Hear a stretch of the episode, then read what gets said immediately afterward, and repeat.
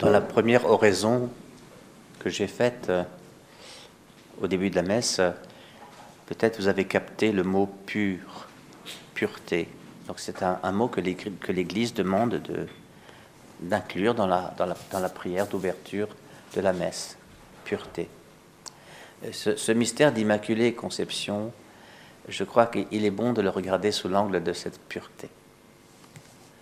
La pureté de Marie, vous savez, c'est la pureté, la pureté d'une vitre qui laisse passer la lumière, d'un cristal qui ne retient rien, où il n'y a pas d'impureté, la petite chose qui retient la lumière. En Marie, la pureté signifie qu'il n'y a pas l'ombre d'un égoïsme, d'une centration sur elle. Et c'est en cela qu'elle est préservée du péché des origines. Le péché des origines, c'est un péché d'auto-idolâtrie, c'est-à-dire euh, où l'homme se met à la place de Dieu. Il veut être comme Dieu, c'est il veut carrément prendre sa place. Il veut connaître comme Dieu connaît. Donc l'arbre de la connaissance du bien et du mal, qui est celui qui appartient à Dieu, il se l'attribue. C'est pour ça qu'on met les récits des origines. Il n'y a rien, il n'y a rien en Marie de retourner en elle, vers elle, voyez? Ce qui fait que en Marie, il se passe une rencontre éblouissante. J'en étais bouleversé ce matin en m'arrêtant sur ce mystère, euh, bouleversé au point d'un moment donné de, euh, d'avoir envie de pleurer, de, de, plus, de plus pouvoir continuer de, de, méditer, parce que j'étais devant le mystère et là, j'avais même plus de mots pour le décrire parce que je réalisais combien ce dogme qui date de 1854, hein, qui, a, plus, de 150 ans d'âge, eh bien ce dogme de l'Immaculée Conception, qui, qui, veut dire que dans l'Église catholique, c'est quelque chose qu'on croit. Ça fait partie de la foi de l'Église catholique de croire que Marie est l'Immaculée Conception. Donc qu'est-ce que ça veut dire? Qu'est-ce que ça veut dire?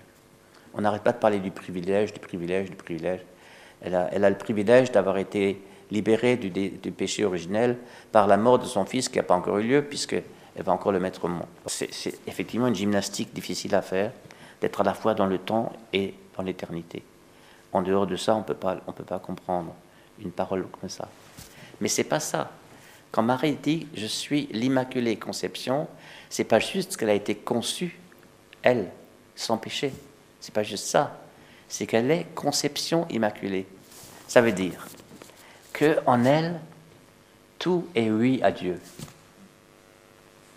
En elle, tout est oui à Dieu. C'est la seule chair humaine, puisqu'elle est des nôtres, hein, Marie. C'est une, c'est une terrienne. En elle, rien ne retient quoi que ce soit. Donc toute sa chair est oui vers Dieu. Et par cette annonciation, dans sa chair, tout Dieu est oui vers l'homme. Dieu donne tout ce qu'il est. Il se donne complètement dans cette chair mariale parce qu'elle ne retient rien pour elle. Et ce que Dieu donne quand il donne tout, c'est Jésus-Christ. C'est l'incarnation de ce qu'il est dans une personne humaine. Donc il y a un double oui dans le sein de Marie, le oui de l'humanité à Dieu qui est déjà là en partie, par exemple, par, elle, mais il y, en avait sûrement bien d'autres. Et, aujourd'hui, il en est de même. Il y a plein de gens qui disent oui à Dieu, hein. et puis beaucoup plus qui disent non, hein. ou bien encore plus qui, s'en foutent royalement. Hein, voilà. Bon. Mais il y a du oui. voilà. En Marie, tout est oui à Dieu. Donc elle est, elle est prophétie du oui à Dieu de l'humanité. Mais en Marie, dans le, dans le sein de Marie, il y a le oui de Dieu à l'humanité. Ça veut dire que le péché de l'homme ne retient pas Dieu de se donner. Je dis bien, ne retient pas Dieu de se donner. Que ce don puisse être refusé, c'est une chose. On a bien crucifié son fils, n'est-ce pas?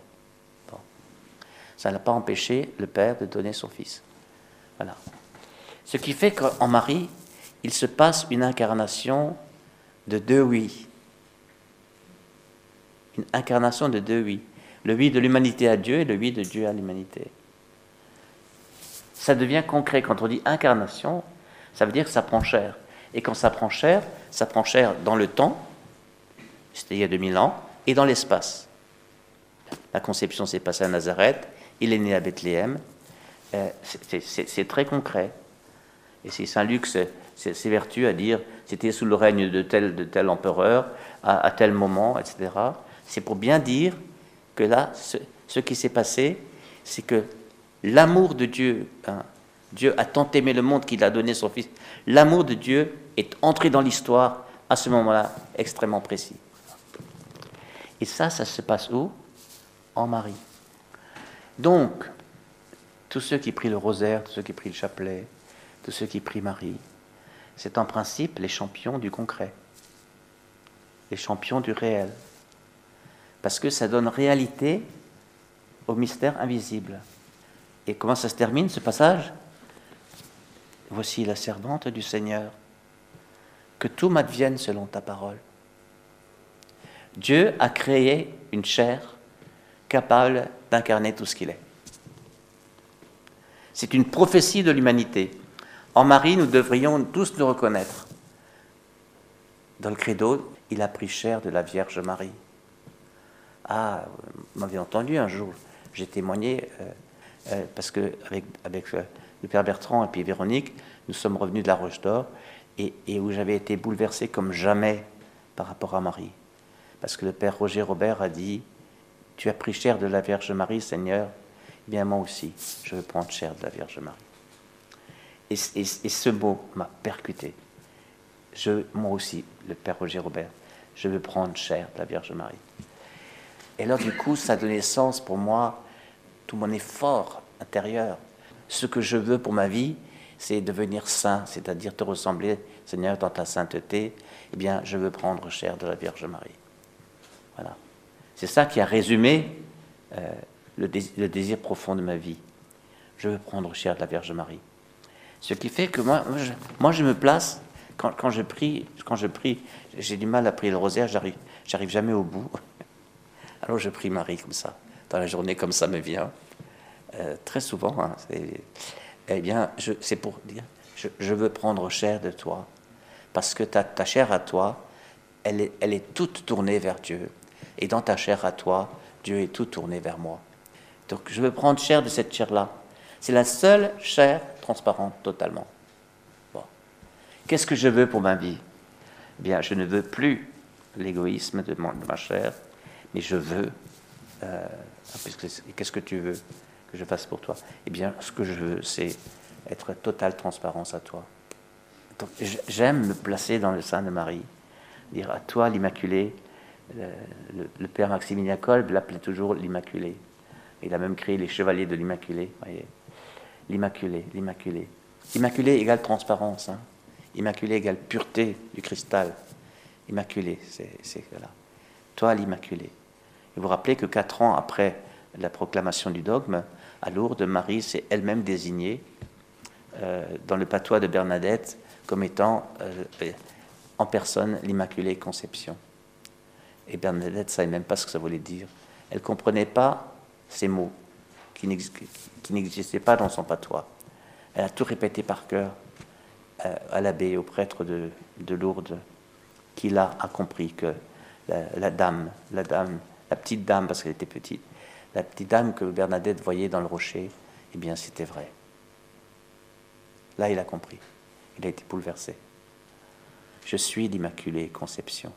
Ce qui fait que d'une certaine manière, euh, nous devrions tous chercher refuge, euh, nous blottir dans le sein de Marie, nous cacher en elle, pour, pour advenir davantage dans notre réalité concrète de visage de Dieu. Voyez, Dieu veut prendre visage de nos visages. Comment cela se fera-t-il Dans la Vierge Marie? En elle, tout est tourné vers Dieu pour lui dire oui, toute l'humanité, et en elle, Dieu est tout tourné vers, vers nous, vers l'humanité, pour nous dire je te donne tout. Hmm. Alors voilà, c'est le message que j'ai envie de vous dire aujourd'hui. C'est grand ce qui se passe là. C'est pour cela qu'il faut réfléchir. Hein. Il faut aussi désirer que la volonté de Dieu devienne concrète dans nos vies. le passage par la liberté, notre liberté propre, eh bien, Dieu ne le forcera jamais. Qu'il me soit fait comme tu dis, que tout m'advienne selon ta parole, qu'il me soit fait comme tu dis. Voilà. Qu'il me soit fait comme tu veux. Euh, on raconte que la petite Thérèse, dans ses derniers entretiens, où elle ne pouvait plus écrire, elle était à l'infirmerie, mais ça a, été, mis par écrit par, euh, la sœur qui la gardait. Euh, la petite Thérèse disait, elle disait, oh moi je, je, demande à, je demande à la Sainte Vierge de m'enlever la douleur parce que j'ai trop mal. Mais, mais pourquoi je demande à la Sainte Vierge et pas au bon Dieu? Parce que je ne veux pas je le dis avec mes mots à moi, je ne veux pas faire, pression sur le bon Dieu. Hein. Alors je me confie à la Sainte Vierge, elle, elle s'arrange avec le bon Dieu, et si lui ne veut pas m'enlever cette douleur, eh bien, elle ne va pas faire quelque chose contre le bon Dieu. Mais c'est formidable ce qu'elle a compris. Elle a compris que Marie, euh, elle, elle, ne fera que la volonté de Dieu. Hein. Mais elle va la faire à la manière d'une mère, c'est-à-dire d'enfanter quelque chose. Voilà de Dieu dans la chair des hommes, et va le faire à la manière d'une femme. C'est fantastique, l'intelligence spirituelle et même théologique de, Thérèse. Hein. C'est pas pour rien qu'on la proclame docteur de l'Église. Et bien que cela nous, aide à, prier avec plus de réalisme encore euh, la, Sainte Vierge et que, nous devenions davantage dans, dans toute notre chair. Hein. Chair, c'est corps, âme, esprit, comportement, caractère, tout, chair. Hein. C'est notre humanité telle qu'elle est. Voilà. Et eh bien que cette humanité, eh bien, elle avance d'un grand pas vers, euh, vers la sainteté à laquelle elle est prédestinée. Voilà, puisque nous sommes créés, dit l'Épître aux Éphésiens, chapitre 1, pour, euh, pour être configurés à l'image de son Fils. Amen.